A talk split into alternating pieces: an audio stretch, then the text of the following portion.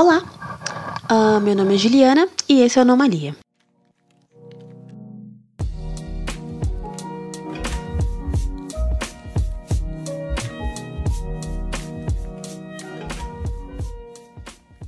Uh, olá, todo mundo. Meu nome é Juliana, eu tenho 20 e poucos anos.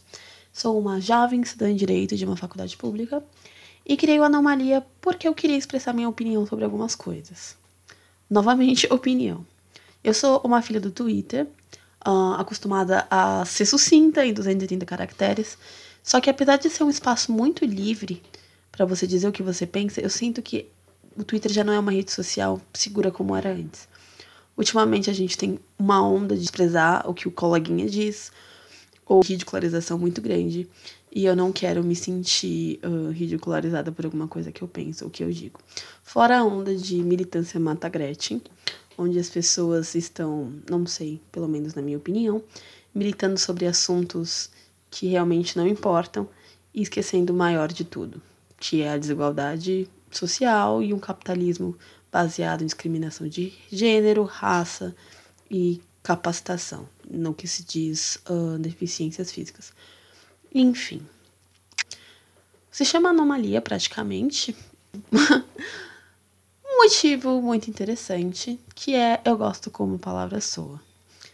Uh, eu gosto muito de como a língua portuguesa é bonita e quando a gente fala e tudo parece música. E anomalia me pareceu legal quando eu pensei em ter um podcast. Mas se você quiser contar para sua amiga ou alguma coisa, alguma pessoa que você conhece que quer que ouça esse podcast também, porque o nome é esse, você pode falar para ela que é porque anomalia significa algo fora da norma. A intenção do podcast é estar fora dos padrões convencionais de pensamento para nossa geração Y. Bom, depois você conta a verdade. Provavelmente depois que ela ouvir esse primeiro podcast ela vai descobrir, mas ela vai gostar da história dele. Esse podcast pretende praticamente falar de opiniões sobre estilo de vida da geração Y, sobre graduação e vestibular que eu passei e eu sei que é horrível e também questões sociais no que me cabe, eu como mulher negra, LGBT e de classe média. Uh, se alguma das minhas opiniões aqui não forem bem vistas por quem ouve, eu gostaria muito de ouvir qual é o seu contraponto de forma calma e carinhosa, porque eu sou pisciana e sensível. Então, se você pudesse mandar um e-mail pelo que está na descrição e me falar o que, que você discorda, eu adoraria ouvir.